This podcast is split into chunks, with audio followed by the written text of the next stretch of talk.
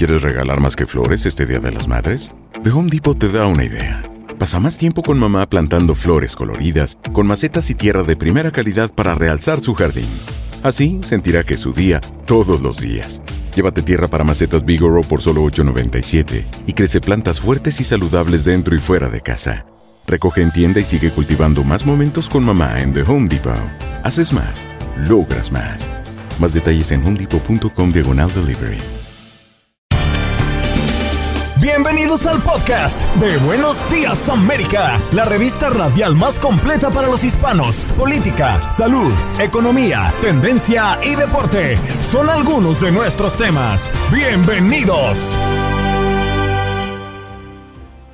Hoy en Buenos Días América conversamos con el doctor José Antonio Cisneros, mitos y datos sobre la vacuna contra el COVID-19.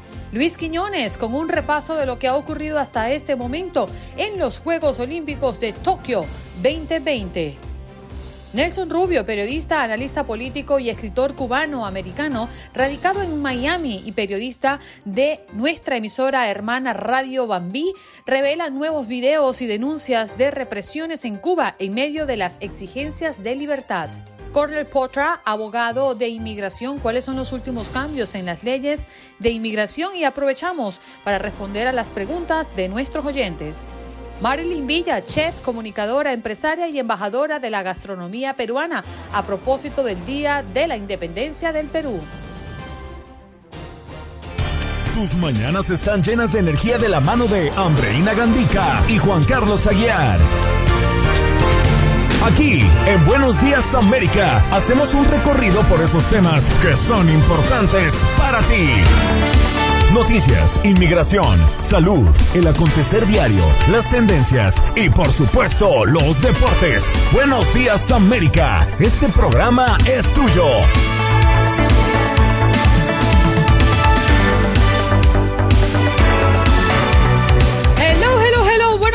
América de costa a costa, 8 de la mañana, iniciando nuestra tercera hora de programa. Recuerde que este programa es suyo y puede participar a través de nuestro número en cabina, el 1833-867-2346. Buenos días, Nueva York. Buenos días, Miami. Buenos días, Texas, buenos días Illinois, buenos días California, buenos días a todos los que se conectan en más de 25 emisoras en todo el territorio nacional de costa a costa, desde Los Ángeles hasta Miami. Muy buenos días, Olga Betancourt, nuevamente, bienvenida, adelante. Muy buenos días, Andreina. Bueno, ya estaba por aquí. Tuvimos como un pequeño lapso en el internet, pero muy buenos días, compañera. ¿Cómo me le va? Muy bien, aquí tomándome el cuarto cafecito de la mañana. Yo también voy como por el tercero, vamos por ahí juntitas. bueno, llena de energía y con un gran equipo que hace posible este programa hasta las 10 de la mañana, hora del este. Allí está Jorge Acosta haciendo todo lo posible porque esto salga, mira, bonito, lindo y bello. Ahí en los controles y atendiendo sus llamadas, Olga Betancur en la producción y hoy acompañándome frente a los micrófonos y está su servidora Andreina Gandica. Vamos todos hasta las 10 de la mañana, hora del este. Tu salud no solo es tu prioridad, sino también la nuestra. Sino también la nuestra. Buenos días América, con, los, expertos. De inmediato conectamos con nuestro próximo invitado. Ya está listo para participar en nuestro programa una vez más el doctor José Antonio Cisnero. Doctor, muchísimas gracias por estar con nuestra audiencia el día de hoy. Gracias a ustedes por invitarme. Buenos días. Buenos días. Nos sorprende muchísimo la, mm, el alto porcentaje de personas, al menos en los Estados Unidos, que teniendo tantas opciones para vacunarse, aún no se vacuna, doctor. Y estamos hablando de esta variante Delta que amenaza y amenaza a nuestra comunidad. Y se nos ocurre hablar de los mitos el día de hoy porque aunque lo hemos repetido en infinidades de veces, pues nos gustaría que usted como médico y como autoridad, pues nos hable de esos mitos. El principal mito, creo yo, que existe es que si me vacuno no me voy a contagiar. Bueno, fíjate que eso ha sido producto un poco de la mala información. Yo pienso que nuestro entusiasmo por la efectividad y la seguridad de la vacuna no se comunicó adecuadamente que las vacunas, no esta, ninguna, previene la infección. Las vacunas actúan una vez que la gente entra a tu organismo. Mientras no ha entrado, las vacunas no tienen ningún recurso para evitar que entre. Lo único que se ha demostrado que reduce la posibilidad de infectarse es el distanciamiento social y el uso de la máscara. La vacuna lo que hace es que si el agente infeccioso entra, inmediatamente es combatido por los anticuerpos y otras células y no puede ni replicarse ni desarrollar la enfermedad. Doctor, otro de los mitos más comunes es que la vacuna podría cambiar el ADN de las personas. ¿Qué podemos decir sobre esto? Bueno, recuerda que no es una sola vacuna, hay varias. Y la que estamos usando en Norteamérica son de RNA mensajero. Eso es una nueva tecnología, nueva en el sentido de que tiene ya más de 10 años, no nueva que se hizo hace tres meses. ¿no? Y que ha permitido entonces producir una respuesta inmune efectiva sin necesidad de meter el virus dentro del cuerpo. Queda como se hacían antes las vacunas, o todavía algunas vacunas, son fracciones del virus o el virus atenuado o el virus muerto lo que genera la respuesta inmune. Estas vacunas son lo que se llaman vacunas limpias, porque no tienen trazas del virus. Lo que tienen es una secuencia de instrucciones que llamamos mRNA que le indica a la célula cómo producir los anticuerpos para combatir el virus. Mm, doctor, usted habla de, eso y respondiéndole a la pregunta de Olga, y he escuchado tantas veces que dicen, no, yo no quiero vacunarme porque me están inyectando el virus y eso es demasiado agresivo. No, no, no, en, en los Estados Unidos ninguna de las vacunas inyecta el virus, ya dije, lo que se inyecta es el código que permite al cuerpo identificar la proteína de enganche y atacar al virus, no el virus como tal. En otros países se están inyectando eh, estructuras mm, que se llaman vectores, que son virus de otro tipo que se utilizan como una suerte de transporte para que el código llegue a la célula y pueda producir la respuesta inmune. Pero en ningún caso se están introduciendo el virus como tal. Doctor Cisneros, otro de los videos que se hizo viral fue personas asegurando de que cuando se colocaron la vacuna, pues quedaron magnetizados. Eh, vimos varios jóvenes que se colocaban eh, algo de, de plata o de metal aquí en el brazo y supuestamente se quedaba pegado. Después, por supuesto, esto fue desmentido porque eh, dijeron que algunas personas estaban colocando miel de abeja o algo como para lograr este efecto. Pero ¿qué le puede decir usted a la gente que tiene miedo de vacunarse y que cree que lo pueden magnetizar? Bueno, en la vacuna no hay ningún elemento electromagnético que pueda inducir un campo magnético y el cuerpo como tal es muy difícil de magnetizarlo porque sencillamente somos unas estructuras que no somos ferromagnéticas, o sea, no tenemos un metal tan fuerte que pueda ser inducido para magnetizar nada. Esos son gente que producto de una necesidad de protagonismo, de que los sigan, de que los vean, salen inmediatamente al mundo de las redes sociales a publicar estos videos que no, no tienen fundamento alguno y que cualquiera que se pegue una cuchara al brazo y esté sudado o tenga algún otro tipo de, de componente adhesivo puede perfectamente ver que la cuchara se queda ahí, pero eso no tiene nada que ver con la vacuna. Eh, un poco más temprano, y no quiero señalar a nuestros oyentes, simplemente nos encantaría darle respuesta a esas inquietudes o a eso que creemos está equivocado en la cabeza de algunas de las personas que piensan, esto es una gran manipulación, esto no existe, esto es un virus como cualquier otro, una gripecita, lo que pasa es que lo han manipulado a tal eh, punto en que nos han llevado a volvernos locos con el COVID-19. Usted que es doctor, ¿Qué respuesta puede darle a la gente que no cree que esto realmente es como lo dicen? Bueno, yo les pediría que buscaran un testimonio de alguien que hubiera perdido un ser querido o un amigo. Yo, yo he perdido como ocho. Entonces, eh, para esas personas, para las personas que han perdido familiares y amigos, la epidemia es real, la pandemia es real. Para los médicos que trabajan, las enfermeras, camilleros, todos los que han visto pacientes en grave estado de salud en los hospitales, para ellos la pandemia es real. Es evidente que si usted no ha estado cerca de nadie que se haya enfermado y no ha pisado un hospital en los últimos año y medio, para usted la percepción que usted tenga de la pandemia es enteramente mediática. Pero yo lo que le puedo decir es que es extremadamente difícil poner al mundo de acuerdo con cualquier cosa para que todo el mundo se haya puesto de acuerdo para una manipulación de este tipo porque no es solamente de un país, esto se ha reproducido en todos los países del mundo. Entonces cuesta creer que los seres humanos sean tan colaboradores así para que todo el mundo en diferentes idiomas y en diferentes culturas se hayan puesto de acuerdo para montar un montaje como este. Doctor, vámonos ahora al otro extremo. Están los que no creen en la vacuna y creen que, no, se la quieren poner. Pero también están los que se vacunan y creen que porque se vacunan ya están inmunizados de por vida. ¿Qué les podemos decir también a ellos? Bueno, con respecto a la inmunización de la vacuna, todavía lo que tenemos son 6, 7 meses de haber empezado a administrar la vacuna en cantidades importantes. Por lo tanto, tomará tiempo saber cuál es la longevidad de la vacuna, o sea, cuánto va a durar la inmunidad generada por la vacuna. No se sabe todavía ciencia cierta.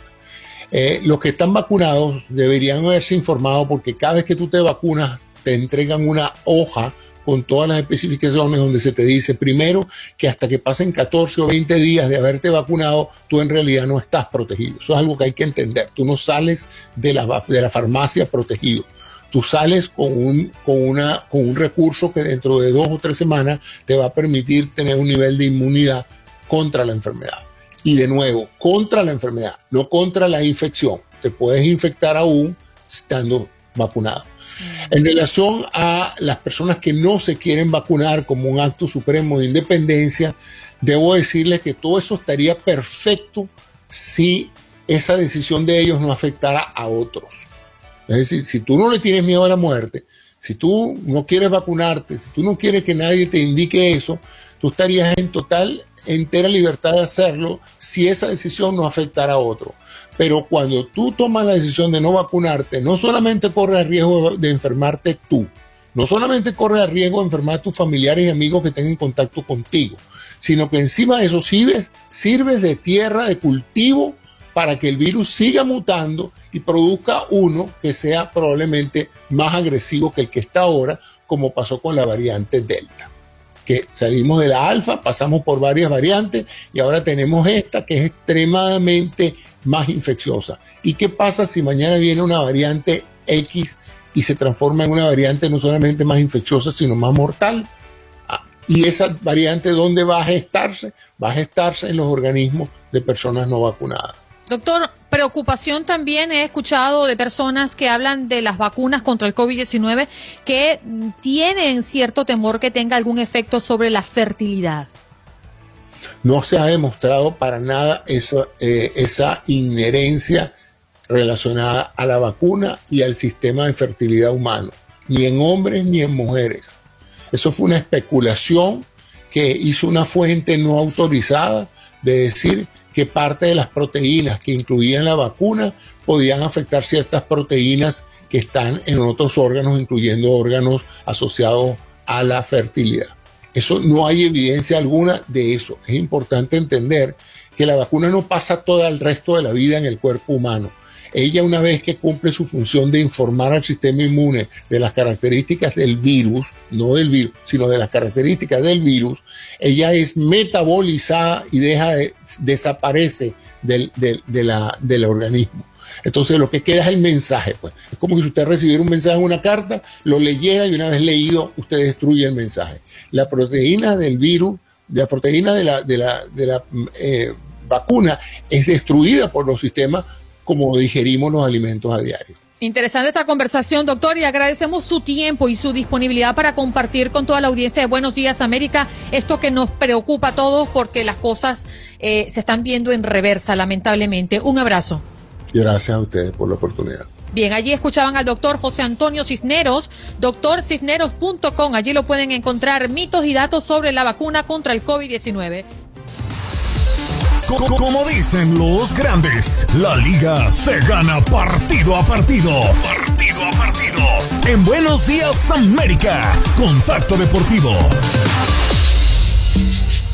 En el verano de campeones. Juegos Olímpicos Tokio 2020. Toda la información que se genera en la gran fiesta del verano, solo en Buenos Días América. ¡Ay, Dios mío! Tokio 2020 nos llena de emoción los Juegos Olímpicos y las cosas que están pasando allá a la distancia. 13 horas más adelante que nosotros. Buenos días, Luis Quiñones. ¿Cómo amanece? Good morning. Muy buenos días, Andreina. Buenos días, Olga. Las escuchaba y mire, a mí ya me trajeron el cafecito, no a la cama, pero a la mesa de trabajo improvisada aquí en la, en la casa. ¿Cómo están? Muy buenos días. Buenos días. Muy buenos días. Eh, el, el sabor del primer café de la mañana no tiene comparación. Ese es único, único. El sabor y el olor. Uh, muchachos. Cuando, cuando se está colando, ese es primordial también, ¿eh? Totalmente. Pero un, momentico, Andreina, antes de entrar. Qué raro que tú no bailaste si tú eres cubano y llevas la música en la sangre. Cuando nosotros entramos, entramos Andreina y yo así, y tú así muy puestico, muy serio.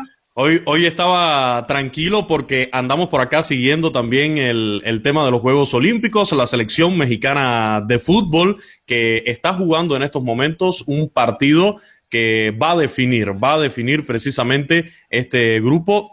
Tiene que ganar sí o sí la selección mexicana de fútbol. No le sirve otra cosa que no sea la victoria. Y bueno, este Tri Sub-23 hasta el momento está derrotando 2 a 0 a Sudáfrica. Goles de Alexis Vega al minuto 18 y de Luis Romo al 45 tienen en ventaja al trío olímpico, a la selección de México en estos instantes sobre Sudáfrica. Así que por el momento, buenas noticias. Luisito, ¿ya el partido se fue al descanso? Sí, ya está en el medio tiempo, están ahora mismo eh, en el descanso, así que en los primeros 45 minutos logra sacar una buena ventaja, a la selección mexicana. Dicen por ahí que el 2 a 0 es el resultado más engañoso que hay en el fútbol, pero yo creo que puede ser este un partido tranquilo para la selección mexicana en estos Juegos Olímpicos. Una selección mexicana que recordemos debutó con victoria sobre Francia, una gran noticia en ese debut. Después termina cayendo ante los anfitriones japoneses. Este partido es de vida o muerte prácticamente para ellos y lo van dominando hasta ahora. Hablemos del medallero. ¿Cómo van las cosas en la suma de las medallas? Japón, amanecemos hoy con la delegación anfitriona en el primer lugar, 12 de oro, 4 de plata y 5 de bronce, 21 preseas en total acumuladas. China, la República Popular de China en el segundo lugar, con 11 de oro, 5 de plata y 8 de bronce, 24 en el acumulado. Y Estados Unidos hasta el tercer lugar, con 10 de oro, 11 de plata 9 de bronce, 30 medallas en total. La delegación de Estados Unidos, tranquilos, debe levantar con el atletismo, ya ahora cuando arranque las actividades, eh, se va a seguir moviendo un poquito en estas primeras posiciones del medallero, pero la delegación estadounidense debe acumular mayores títulos que son los que al final te dan la ubicación en el medallero. Por Latinoamérica, Brasil en el lugar 18 con la medalla de oro que ya mencionábamos en el surf, dos de plata y dos de bronce. Tiene cinco medallas la delegación brasileña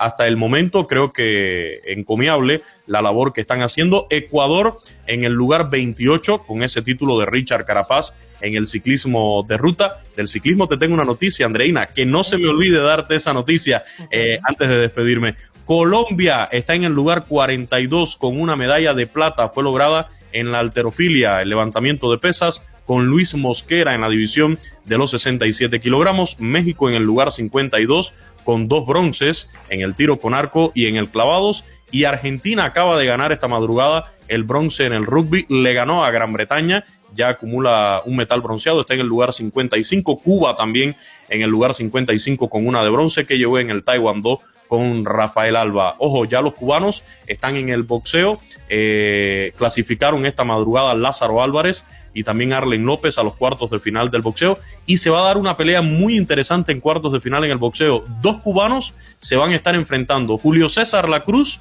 por la delegación cubana, camagüeyano, coterráneo mío, por cierto, ya campeón olímpico, campeón mundial amateur, y tendrá del otro lado a un cubano, un habanero, pero que está nacionalizado español. Es uno de estos 22 atletas cubanos que están con 10 delegaciones de otros países y se van a enfrentar en cuartos de final. Este muchacho, Emanuel Reyes, que va contra Julio César La Cruz, pero en representación de España, acaba de derrotar en la primera ronda al subcampeón olímpico. Así que va a tener un duro reto Julio César La Cruz. Hablemos de Simón Biles, que han dado pistas del porqué del retiro en esa prueba final y tiene que ver con su mente. Parece que no estaba bien mentalmente. Sí, eh, ayer dábamos acá la información, se decía problemas médicos, así se dejaba. Eh, se había visto a Simon Biles hablando con personal médico del Team USA de gimnasia, se retiraba ayer de la competencia por equipos, hoy se confirma también que no está en el All Around, en esta gimnasia olímpica. ¿Y qué fue lo que dijo ayer Simon Biles? Cuando salgo al tapiz, estoy sola, me quedo sola luchando con demonios en mi cabeza.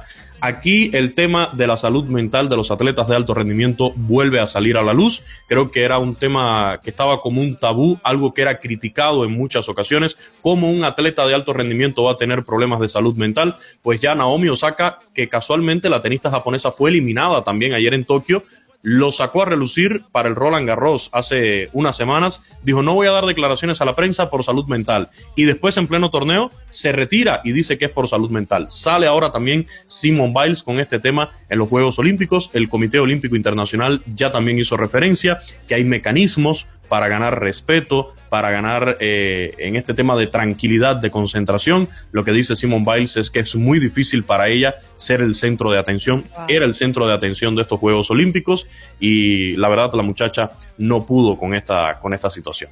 Y con respecto a ese tema, la cinco veces medallista de oro olímpica Nadia Comaneci habló y dijo que sí, dice que, que, puede identificarse con la alta presión que ha tenido eh, Simón Biles. Por otra parte, y ya nos queda un minutito, eh, Luis, hablando de la selección de básquet masculina de los Estados Unidos, ganando ante Irán, pues deja atrás la gran pérdida y frustración frente a Francia. Así es, tranquilamente, el Dream Team de USA se impuso 120-66 a la selección de, de Irán. Se llevó, se llevó la, la, victoria en este partido sin ningún tipo de, de, contratiempos para dar tranquilidad después de esa primera derrota, Andreina. Y tenías una información con el ciclismo, ¿no? ¿Te acuerdas de aquella muchacha que dijimos aquí que festejó el ciclismo en, en la ruta y que había entrado en segundo lugar? Sí. Antes de tiempo. Bueno, pues ganó el oro, pero en esta ocasión, en la modalidad, ganó el oro, pero en la modalidad de contrarreloj. Ahora sí entró en primer lugar, pudo levantar los brazos y festejar después que eh, festejó erróneamente cuando ya había pasado una corredora eh, un minuto antes que ella. Esta muchacha se llama eh, Annemiek van Bleuten, es de Países Bajos y bueno, después de esa amarga plata que se llevó un buen bullying por eso, pues ahora sí logra el oro, pero en la contrarreloj individual. Qué bonito, la verdad es que, bueno, yo me imagino que cuando alzó los brazos en la meta, miró bastantes veces para los lados. Sí. La primera, creo que sí. bueno, Luisito, un abrazo para ti, gracias por estar con nosotros. Arrancó el béisbol también anoche, ganó Japón. Japón se impuso a Dominicana en el debut del béisbol. Hasta la próxima, hasta mañana. En béisbol. Chao, mi amor, cuídate. Chao, chao. Bueno, Bye. Luis Quiñones con nosotros en este contacto deportivo especial de Tokio 2020. ¿no? Buenos días, América. Buenos días, América. Tu opinión importa. Nuestras redes sociales. Facebook. Buenos días, AM. Tu opinión importa. Instagram. Buenos días, América, AM. Buenos días, América, AM. Tu opinión importa.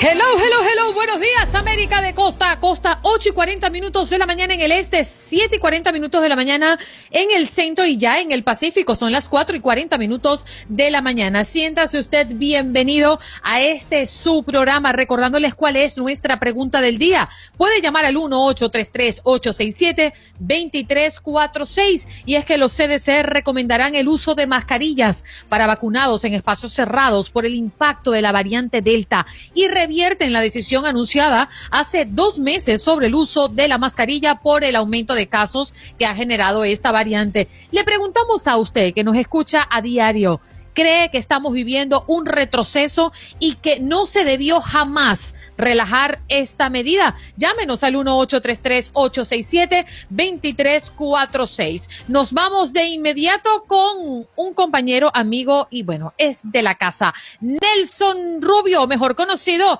allá en los bajos fondos, en Mambí, Miami. Buenos días, ¿cómo estás Nelson? ¡Qué guapo! ¿Qué tal? Gracias. Oye, un placer saludarte ciertamente, de verdad, y, y gracias por la invitación. Yo creo que me tenían censurado ustedes, ¿eh? Porque ah. no, lo que pasa es que no sabíamos que ya habías ido al barbero y como ya fuiste, mira, qué guapo te ves, ahora sí te traemos. Ahí está, no hay problema. Oye, ¿qué tal? ¿Cómo están? Bueno, bien, preocupados, visualizando lo que pasa por supuesto, con Cuba y su crisis y lo que mm, ha retumbado en muchos lugares del mundo a propósito de la injusticia que vemos está sucediendo en tu tierra. ¿Cuál es el análisis que nos puedes dar, Nelson? Pero ciertamente eh, para hoy está convocada una reunión extraordinaria de la Organización de Estados Americanos, algo que se venía esperando hace 17 días ya después de las manifestaciones dentro de Cuba. La represión por parte de la dictadura castrista son cientos los jóvenes y personas de todas las edades, mujeres, niños, incluso uh, que están siendo uh, procesados de manera eh, rápida, express por la dictadura castrista sin posibilidad de ser representados con el único afán de pedir libertad, de pedir independencia. Igualmente la tibieza, debo decirte, de la administración del presidente Biden ante la situación que se está viviendo en Cuba. Enormemente llama la atención. Miles eh, de cubanos, eh, se estima que cerca de 11 mil cubanos estuvieron manifestándose este fin de semana y el lunes frente a la Casa Blanca, marcharon incluso por las calles de Washington, acompañados de hermanos de Venezuela, Nicaragua, Colombia, Perú, de muchos países de Brasil. Uh, tuve la posibilidad de, compartir y transmitir para nuestra audiencia, uh, igualmente para eh, la televisión, a través de nuestra cadena, a lo que estaba aconteciendo. Sin embargo, el presidente Biden ni siquiera osó asomarse para saludar. Ha eh, hecho medidas muy tibias que realmente no tienen impacto ninguno. Debo decirte el tema de la situación que se está viviendo en eh, Cuba, eh, la medida de querer sancionar al ministro de las Fuerzas Armadas o a las brigadas uh, especiales o boinas negras, como se le conoce popularmente en Cuba. Sin embargo, sabemos que eso no va a tener ningún impacto. Ha hablado de llegar la Internet a Cuba, cosa que no se ha hecho tampoco eh, para tratar de que puedan transmitir haya comunicación entre los cubanos. La dictadura teme enormemente. Ahora salieron con la historia novelada de que los atacaron y esto pudiera ser perfectamente un autoataque o alguien a los que convocaron uh, supuestamente para decir que desde Estados Unidos están convocando a la violencia dentro de Cuba, que son pagados, o sea, nadie puede pagar a los miles y miles de cubanos que salieron a las calles protestando de manera abierta, exigiendo libertad. O sea, esta tontería uh, de la dictadura castrista uh, diciendo este tipo de cosas verdaderamente eh, resulta aberrante y mm, hay una situación difícil. Eh, los cubanos lo que pedimos, como los venezolanos, nicaragüenses, son medidas efectivas contra estas dictaduras y no este tipo de cosas que estamos viendo que no aportan nada, ciertamente, a, la causa de la libertad de la isla. Son 62 años de dictadura. Eh, eh, ahí veíamos a gente de todos los eh, orígenes dentro de la propia Cuba, blancos, negros, niños, viejos, ellos con la teoría de que son pagados, o sea, no puede ser que paguen a miles de personas que se están eh, costeando ese viaje a Washington desde Miami, desde Las Vegas, desde Canadá, desde México, a, para reclamarle a la administración del presidente Biden medidas concretas eh, contra la dictadura. Pero ¿cuáles son esas medidas, Nelson? Exactamente. Mira, hay grupos que están abogando por una intervención militar dentro de Cuba a partir del crimen que se está cometiendo, la represión, las torturas. Hay grupos que están abogando porque instituciones internacionales como la OEA, las Naciones Unidas, la complicidad de la señora Michelle Bachelet, que con un pétalo tocó a la dictadura hablando de que liberen a la gente, sin embargo no hizo más, uh, pudiendo haberlo hecho de otro modo. Y esto obviamente uh, llama la atención. O sea, este silencio cómplice uh, de la señora Michelle Bachelet, el Papa Francisco en unas declaraciones que igualmente no, encomiéndense a la Virgen, eh, no sé qué. Eh, cuando ha habido otros problemas en otros gobiernos de derecha, enseguida ha remetido, incluso recuerdo, a contra el presidente Donald Trump. Ahora, en el caso concreto a de Cuba, no habla el Papa Francisco, habla únicamente que bueno, que se encomienden a la Virgen, eh, que dialoguen, a dialogar con dictaduras, en este caso como una dictadura asesina, no logro entender. O sea, a mí, mi fe Uh, en Dios y mi fe como católico no está asociada al Papa para nada, lo digo abiertamente, me parece un tipo ridículo en vez de hablar de las cosas que hay. Cuando habla uh, de, de, temas como la inmigración, etcétera, etcétera, ignora. Ahora mismo en las últimas horas han sido deportados a Cuba 29 cubanos y están entrando miles, miles entrando por la frontera uh, de Estados Unidos y México y a estos muchachos que venían en balsa, que arriesgaron su vida, no le hacen nada. Algo que terriblemente uno no, no tiene sentido lo que está ocurriendo. Nelson, eh, un gusto saludarte primero que todo. En una página web eh, se documentan más de 700 detenciones y desapariciones forzadas en Cuba, pues tras las protestas del 11 de julio. ¿Qué se sabe de todas estas personas que su familia pues asegura que no aparecen? Mira, hay testimonios de los familiares, hay testimonios de grupos eh, defensores de los derechos humanos dentro de Cuba ah, y hay muchos que no hay. Hoy hablábamos en esta mañana con la, familia de una joven de 22 años, madre de una niña de un año, lactante, la eh, metieron presa según la dictadura castrista por incitar al desorden público, por tener videos en su teléfono uh, de las manifestaciones y las protestas dentro de Cuba, algo que llama enormemente la atención. Han metido preso a artistas, han metido preso a jóvenes, a menores de edad. Está el testimonio incluso de una menor de 17 años, estudiante de contabilidad, que fue, eh, eh, eh, intentaron violarla dentro de la prisión y abusarla, un alto oficial del Ministerio del Interior en el Departamento de Prisiones dentro de Cuba. O sea, hay un grupo de cosas que está ocurriendo y es triste decirlo, la cantidad uh, de periodistas, la cantidad de, de artistas, el pueblo, jóvenes del pueblo, a familias. hoy tuvimos el testimonio de otra madre reclamando igualmente desde Cuba la liberación de su hijo inocente, únicamente su delito, dice ella, fue reclamar por el futuro de sus dos pequeños hijos, un joven igualmente de 27 años. Nelson, entre los manifestantes y las consignas que se han escuchado inclusive frente a la Casa Blanca, hablan de la inactividad y de que Biden como presidente no ha dado la cara frente a la problemática de Cuba. ¿Tú lo ves de esa manera y por qué? Sí lo veo de esa manera cuando el presidente no ha logrado a hablar cuando el presidente no ha dicho, aunque ha hablado eh, de manera somera eh, sobre la temática cubana, no ha tomado acciones. El gobierno de Estados Unidos tiene la capacidad de convocar a la OEA, el gobierno de Estados Unidos tiene la capacidad, ahora hicieron una carta a 21 gobiernos, únicamente 21 gobiernos uh, del mundo, para rechazar la situación que se está viviendo en Cuba. Sin embargo, no han sido realistas. Te repito, esta medida de sancionar al ministro de las Fuerzas Armadas, ese tipo no va a venir en Estados Unidos a nada. Ese tipo no tiene cuentas en Estados Unidos, si las tuviera las tiene en otros países del mundo, como muchos de los jerarcas de la dictadura castrista, o reprimir o sancionar a los guardias, a los militares que estaban en esta brigada especial, boinas negras, como les llaman popularmente en Cuba, no tiene sentido ninguno, realmente, y eso es preocupante de verdad. Eh, Nelson, una pregunta. Eh, sabemos de que se habla de que el pueblo cubano no se había eh, pues manifestado así en muchísimos años. ¿Qué papel crees tú que ha jugado las redes sociales en todo este movimiento que tienen en este momento? Mira, ha sido fundamental y a eso teme la dictadura castrista como todos los gobiernos totalitarios. Recuerden las medidas tomadas por el régimen de Venezuela, las propias medidas tomadas por el régimen de Nicaragua. en Cuba eh, prácticamente no hay acceso, es muy poco el acceso a la Internet eh, si se toma en cuenta la cantidad de habitantes de la isla de manera directa. La poca Internet o el acceso que tienen los cubanos es pagada por sus familiares en el exterior. En Cuba no hay capacidad de producir dólares cuando no lo hay para consumir alimentos, algo que está en crisis, la cantidad de muertos que hay en Cuba, la manipulación de la información que se está dando, pero las redes sociales fueron vitales a la hora uh, de promover esto que ocurrió. Por cierto, ayer al joven que transmitió en vivo por primera vez lo que estaba ocurriendo en San Antonio de los Baños, lo volvieron a detener y la familia hoy desconoce de su paradero. Eh, ahora yo estoy conversando con ustedes y tuvimos información.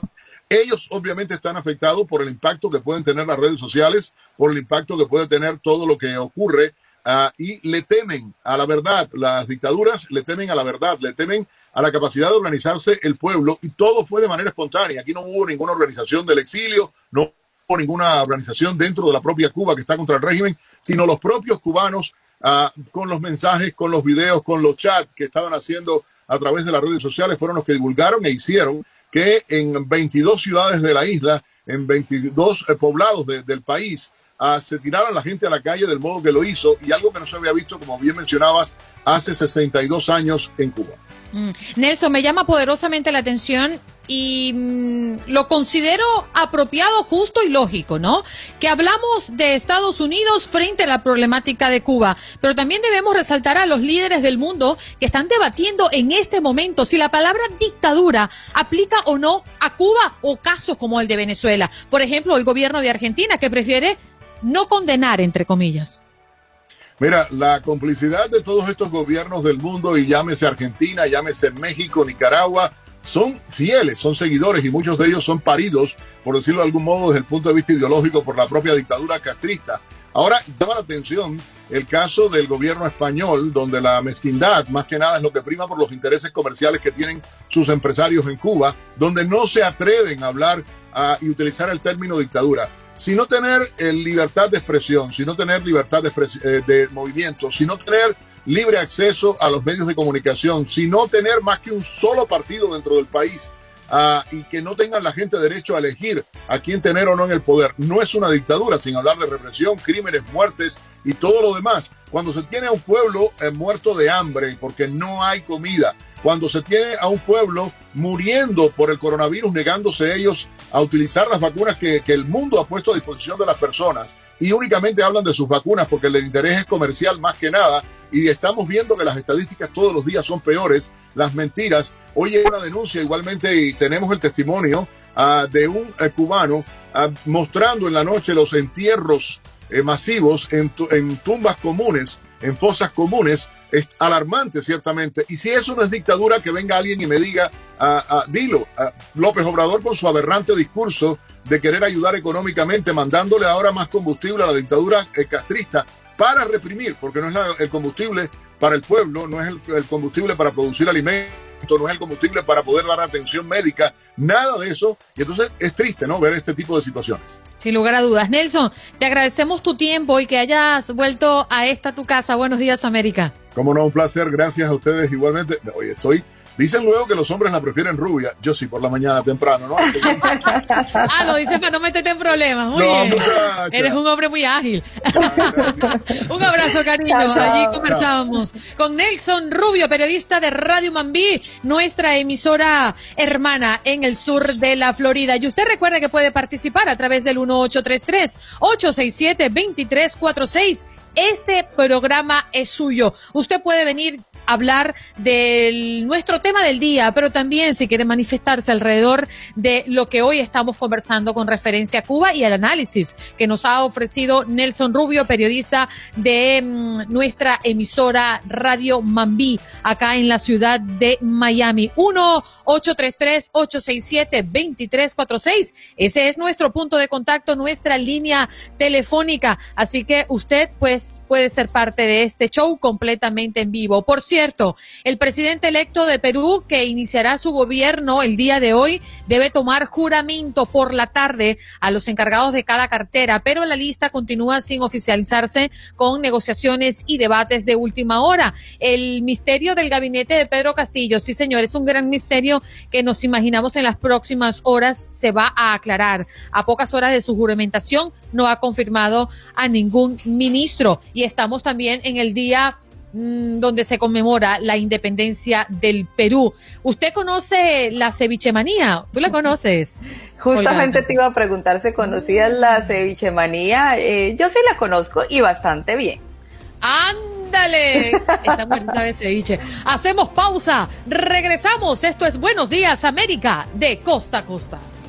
Nos vamos de inmediato con nuestro próximo invitado, ya está listo y además para responder a sus preguntas. Hoy es miércoles de inmigración, así que pueden llamar a partir de ahora al 1833-867-2346 y allí Corner Potter estará para atender a sus inquietudes, abogado experto en inmigración. ¿Cómo está, abogado? Muchas gracias por estar con nosotros. Muchas gracias por su invitación, Andreina. Qué placer para hablar con usted y con su audiencia maravillosa y con usted, señora Olga. ¿Cómo está? La verdad es que hay una gran inquietud con referencia a los últimos cambios en las leyes de inmigración. ¿Cuáles son? ¿Qué debemos saber, abogado? Muy buena pregunta. Tenemos en este país muchas personas que fue en proceso de deportación por muchos años unas personas tenían un caso abierto con la Corte de Inmigración por unos 3, 4, 5, 10 años. Ahora las leyes se cambió por personas que tienen un proceso de deportación. Para terminar este proceso de, deportación por la medio de un proceso que se llama discreción prosecutorial. Por la medio de discreción prosecutorial, si una persona no es un riesgo para la comunidad, los jueces pueden cerrar un proceso de, deportación y terminar procedimiento de deportación. No cuenta dónde vive usted. Ahora su proceso de deportación se puede parar. Wow. Abogado, otro de los cambios de los que se está hablando en las leyes de inmigración es sobre la visa de testigos. Primero que todo, ¿qué es una visa de testigos para que nuestra audiencia pues entienda un poquito? Claro, visa de testigo, visa U, es disponible por personas que fueron víctimas de un crimen violento. Para obtener esta visa, una persona necesita demostrar que él cooperó con los oficiales de condado, los oficiales de policía, de investigadores y de corte. Y después, los oficiales de condado deben para firmar unos papeles y después una persona puede someter una aplicación con oficina de inmigración para obtener visa de testigo visa U. Con visa U, una persona puede recibir residencia permanente y no solamente él, pero personas que viven afuera de Estados Unidos que son uh, miembros de familia de persona que fue víctima de un crimen violento. Pero las leyes de inmigración ahora son muy, muy duros. Tiempo de esperar para obtener la aprobación de visa U es de unos cinco años o cinco años y medio. Los leyes se cambió ahora para permitir, para agregar otros miembros de su familia eh, con su aplicación de visa U para que ellos también reciban residencia permanente y permiso de trabajo. Y número dos, durante de este proceso, ahora los leyes permiten que usted recibe un permiso de trabajo cuando su caso es pendiente con oficina de inmigración. Mm. Abogado, vamos a recordarle a la audiencia que pueden llamar al 1-833-867-2346 y hacer sus preguntas con relación a inmigración, porque el abogado Cornel Potra está con nosotros para responder a sus inquietudes. Por cierto, eh, nos escribe un oyente hablando de la solicitud de pasaporte, los tiempos que están tomando para entregarlos. ¿Es cierto que hay retraso, abogado? Muy buena pregunta. Si usted, su, pregunta es en referencia de un pasaporte de su país natal, todos los países tienen reglas de ellos. Pero si usted um, necesita comunicar con consulado de su país natal para obtener un pasaporte, un pasaporte de ciudadano se puede obtener en um, unos dos, tres semanas por medio del uh, Departamento de Estado de Estados Unidos. Uh, si usted tiene más preguntas en referencia de su pasaporte de su país natal, usted necesita uh, llamar al consulado de su país natal para ver cuáles son requerimientos para obtener su pasaporte. Unas veces los consulados locales quieren una carta de un abogado de inmigración para um, obtener unos bases para uh, emitir un pasaporte más rápido. Nosotros y los clientes de nosotros, cuando ellos pregunten, nosotros tenemos una carta lista para que consulado uh, de México, por ejemplo, o de Honduras, o de Guatemala, o de El Salvador, o otros países, recibe esta carta y emite un pasaporte ya. Nuestra audiencia quiere respuesta. Ya tenemos llamadas a través del 1-833-867-2346. Carmen, adelante con tu pregunta. Gracias, buen día. Doctor, tengo una hermana que está casada con un ciudadano norteamericano hace ya casi tres años. Ella sometió ahora la petición para cambiar el estatus de temporal a permanente, pero el esposo por problema de COVID falleció. ¿Qué puede pasar con ella? Gracias. Muy, gracias, señora. Usted tiene una muy buena pregunta. Si se puede, por la medio de visa de um, visa VAWA, ella se califique para obtener residencia permanente. Como él falleció, ahora los leyes permiten para que ella continúe con su, con su caso de ella por la medio de una aplicación especial que se llama I-360 VAWA. Y um, nosotros tenemos todas las maneras para ayudarte. Abogado, nos preguntan en redes sociales, una persona fue deportada y después entró ilegalmente de nuevo al país. ¿Puede esta persona hacer papeles de alguna forma? Unas veces hay unos perdones para obtener residencia permanente aunque una persona fue deportada y se regresó aquí en Estados Unidos. Necesitamos ver si él fue una víctima de un crimen violento. Mire, uh, unos minutitos de atrás yo hablo de visa de testigo, visa U. Visa U perdone un orden de deportación y uh, también cuando una persona se regrese después de un orden de deportación. Visa U puede limpiar un orden de deportación de previa. Y también hay unos perdones que son disponibles por la medio de un papá o mamá residente permanente o ciudadano o por la medio de una esposa ciudadana o residente permanente. Vamos a las líneas porque Luis también llama y quiere hacer una pregunta, abogado. Adelante, Luis. Sí, buenos días. Mi pregunta es, yo tengo 25 años de estar aquí en este país y tengo un hijo que ah, le faltan cuatro meses para cumplir 21 años. ¿Yo puedo aplicar por medio de él? Muy buena pregunta. Si usted entró ilegalmente una vez, de una vez, solamente una vez, y usted no tiene antecedentes penales, si usted no tiene um, un orden de deportación de previa, las leyes permiten que su hijo aplique para obtener una visa de inmigrante para usted por la medio de petición 130. Este proceso se puede aprobar en un año o menos unas veces.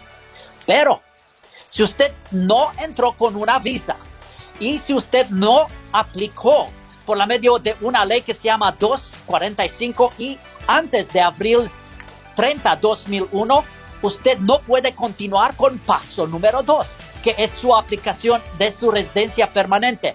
Pero aunque las leyes no permiten ahora, yo creo que en unos meses las leyes se van a cambiar para permitir que todas las personas que no tienen antecedentes penales, no fue deportado anteriormente, se califique para obtener residencia permanente por la medio de un hijo o por la medio de una hija o por la medio de esposa, ciudadana o residente permanente. Vale la pena, señor, que usted habla con un abogado que es honesto, que es correcto, que tiene mucha experiencia con las leyes de inmigración. Pero sí, su hijo sí él puede aplicar para usted. Sí se puede, señor.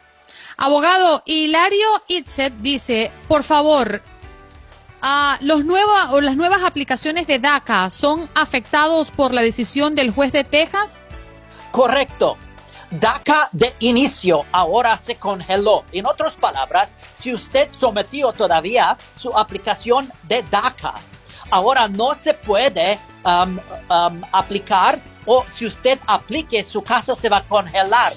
Necesitamos esperar que una corte de más arriba va a hacer una decisión favorable para reabrir puerta de DACA de inicio. Pero si usted aplicó todavía para DACA, ahora las leyes permiten que usted somete su aplicación para renovar su permiso de trabajo y también para viajar afuera de Estados Unidos por la medio de Advance Parole.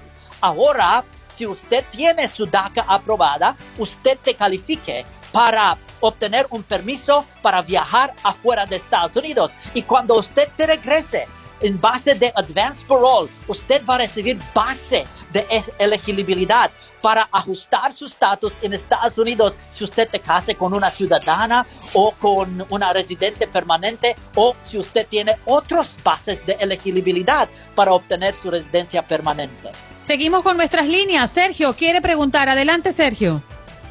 Sí, buenos días, abogado. Eh, mi pregunta es, yo tengo, yo soy ciudadano, tengo una novia que llegó hace como dos años, le agarró migración, pero la dejó, la dejó salir, la dejó entrar al país. Mi pregunta es, ella no se presentó a las cortes que les dan ahí para asilo, eh, porque nunca le llegaron, supuestamente nunca le llegaron, se cambió de dirección. Mi pregunta es que si ella tiene deportación y nosotros nos casamos, ¿ella puede arreglar papeles o no?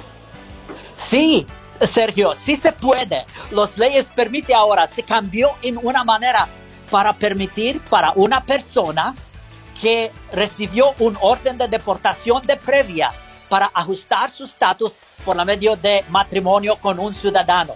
Me gusta que usted um, te casó. ¿Usted te casó con ella todavía? Todavía no nos casamos, estamos pensando en casarnos ya. Ok, señor, ¿usted sabe cómo proponer matrimonio? no, ya, ya, ya, ya está propuesto, ya está propuesto. Ok, pero compre un anillo, no de Home Depot. compre flores. Sergio, mucha suerte, ¿eh? mucha suerte con esa misión. Abogado, ¿dónde podemos conseguirlo? Claro, tenemos ah, citas virtuales disponibles Um, y también tenemos uh, ahora y mañana tenemos uh, Facebook Live, uh, potralawfirm.com y teléfono es 770 2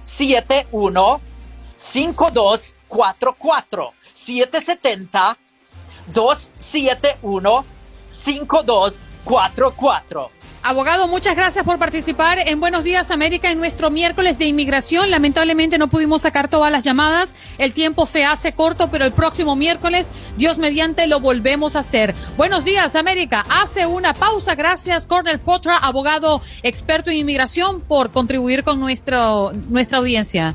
Y haciéndole pues esta... Mm, conmemoración a nuestro pueblo peruano, a nuestros oyentes que han nacido en esa maravillosa tierra donde la gastronomía nos ha enamorado a lo largo y ancho del mundo.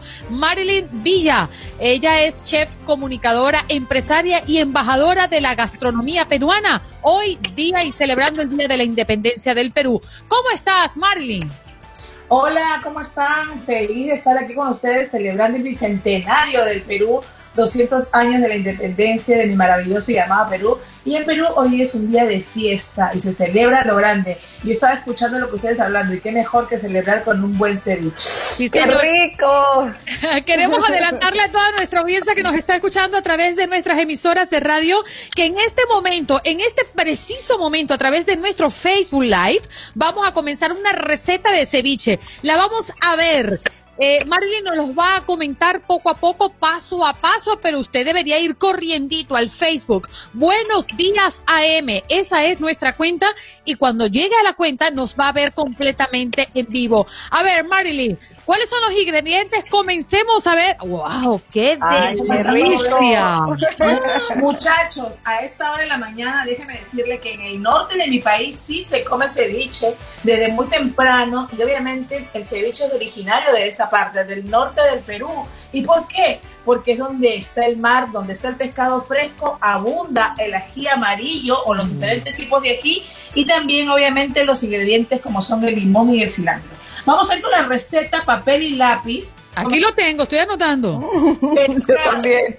Pescado tiene que ser pescado blanco, obviamente picadito en trozos, vamos a decirlo así.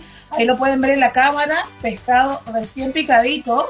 Oye, tengo una preguntita, perdón Marilyn, y la interrupción. ¿El pescado blanco que nos sugieres cuál sería? El pescado que generalmente yo uso es el pescado, la corvina. La corvina. Hay más aquí. No recomiendo eh, la tilapia ni ese tipo de pescado porque en realidad el pescado tiene que ser de mar y no de río ni de granja. Es muy importante aclarar este punto porque quizás pueden usar tilapia y otros pescados que van en cocción a fuego, vamos a decir caliente. Esto está en cocción simplemente con limón.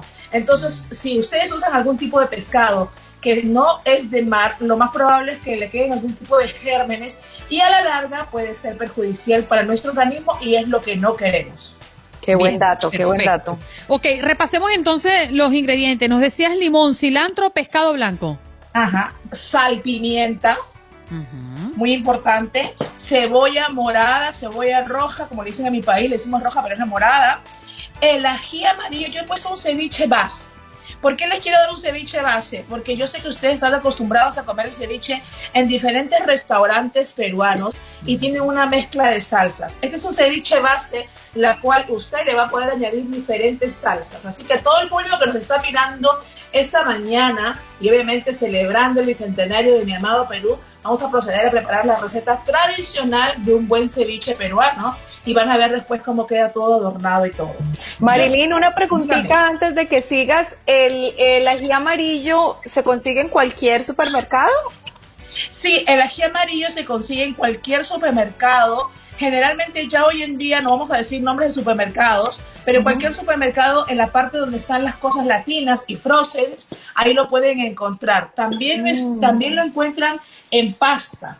Vamos a decir en pasta licuado, que es como generalmente me imagino que ustedes lo han debido de probar. En mm. pasta licuadito. Esto es una forma de que ustedes lo puedan ver, de que lo pueden preparar ¿no? Que se parece, se parece mucho al pimentón, pero no es pimentón, ¿cierto? No, no, no, miren. y es dulce, ¿no? Es ají dulce más no picante.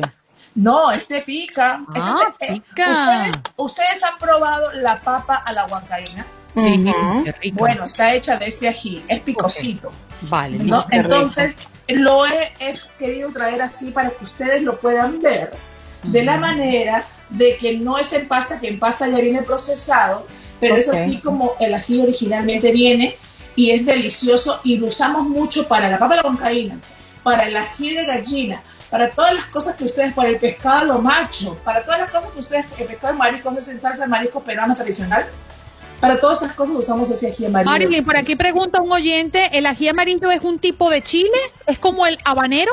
Es un tipo de chile como el habanero. Así Perfecto. Es. Bueno, de- aceleremos que se nos va el tiempo. A ver, ¿qué más Vamos tenemos rápido. ingredientes? Entonces, vamos, tenemos aquí, miren, yo siempre pongo esto.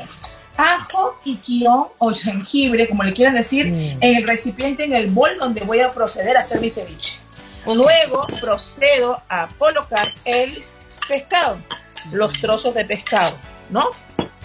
Voy a salpimentar. Esto es sal y pimienta. Primero va la sal, señores, con la pimienta, antes que el limón, porque si echamos el limón, ¿qué va a pasar? No va a penetrar, obviamente, el pescado, los- la sal, y entonces, por mucha sal que le echemos después de haber agregado el limón, ya no queda bien. ¿Pimienta blanca o pimienta negra? Pimienta blanca o negra pueden usar, eso no Ok. hay problema. Ahí están los trozos de ajo y también de ginger. Una vez que esté eso aquí, vamos a proceder a agregarle el ají, porque cree le he hecho ceviche base. Si lo tuvieran en pasta, en pasta. Si lo licuaron, licuado. Pero esto es para darle un toque de colorcito. ¿Cómo les gusta a ustedes? ¿Picoso o no picoso? Picoso poquito. En el medio, en el medio. Entonces miren cómo va quedando. Los olores ya van desprendiéndose entre el limón, el pescado fresco. Y a esto es que vamos a añadirle nuestro jugo de limón. Miren ahí. Jugo de limón. Seguimos, obviamente, incorporando el jugo con que ya tiene la sal y el ceviche. En este paso hay personas que les gusta, nosotros los peruanos lo comemos así mismo ya, no esperamos que cocine.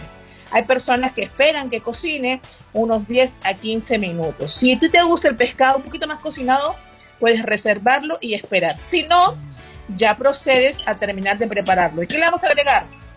Cilantrico. Ay, yo soy cilantro lover. Yo también, yo Miren también. el cilantro. Oh, my Miren el cilantro. Después que agregamos el cilantro, seguimos incorporando, mezclando. Miren cómo va quedando ya nuestro ceviche. Para esto probamos si está bien de sal, si le falta sal, pero ya están viendo cómo el pescado que estaba transparente se está poniendo blanco. ¿Ustedes lo ven? Correcto, sí, Y perfecto. no le hemos hecho nada, no le agregamos a nada más. Simplemente así. Ya una vez que esto está, miren cómo va quedando, delicioso. Qué delicia. Marilyn, nos vamos a quedar contigo en la pausa porque tenemos que hacer una pausa al aire, pero nos quedamos contigo en el Facebook Live. ¿Dónde podemos conseguirte tus coordenadas para seguirte? Bueno, mis coordenadas las pueden encontrar en todas las plataformas digitales como Chef Marilyn Villa, en Facebook, en Instagram, en mi canal de YouTube Cocinando con Marilyn y también en Spotify, Apple Podcasts y, y Google Podcasts donde hablo de los podcasts sobre estas recetas y mucho más. Vaya, esa, además se ve bello. Oye, yo tengo varias preguntas. Yo no sé, Olga, tienes preguntas, pero hay muchos ceviches que te los presentan, por ejemplo, con pedacitos de mango o Ah, con, sí. con maíz tostaditos. ¿Eso tiene Vamos, a- vamos algún a- significado? Yo les voy a, les voy a explicar. Ya una vez el ceviche base, ya estamos en Facebook Live, ¿no? No, continuamos al aire, continuamos al aire, no te preocupes. Ya está esto ready para seguir. Entonces, ¿qué hacemos? Vamos a proceder a ya servirlo. ¿Cómo se sirve? En un bol, ¿no? Con la lechuguita abajo. Qué delicia. Proceder a vertir todo nuestro ceviche. A ver si la cámara lo coge. Sí, Miren cómo está y el olor que desprende, fresco, de verdad. Para la gente que está haciendo dieta, que quiere comer sano, qué mejor que un buen ceviche lleno de omega 3. Para nosotras. Estamos en TikTok en este momento. Marilyn, quédate aquí con nosotros. Hacemos una pausa al aire. Ella es Chef Marilyn Villa. Hoy haciendo un homenaje muy especial a nuestra gente del Perú por su Día de Independencia. Gracias por acompañarnos en nuestro podcast. Buenos días América. Y recuerda que también puedes seguirnos en nuestras redes sociales. Buenos días AM en Facebook y en Instagram. Arroba Buenos días América. AM. Nos escuchamos en la próxima. Si no sabes que el Spicy McCrispy tiene Spicy Pepper Sauce en el pan de arriba y en el pan de abajo, ¿qué sabes tú de la vida? Para, pa, pa, pa.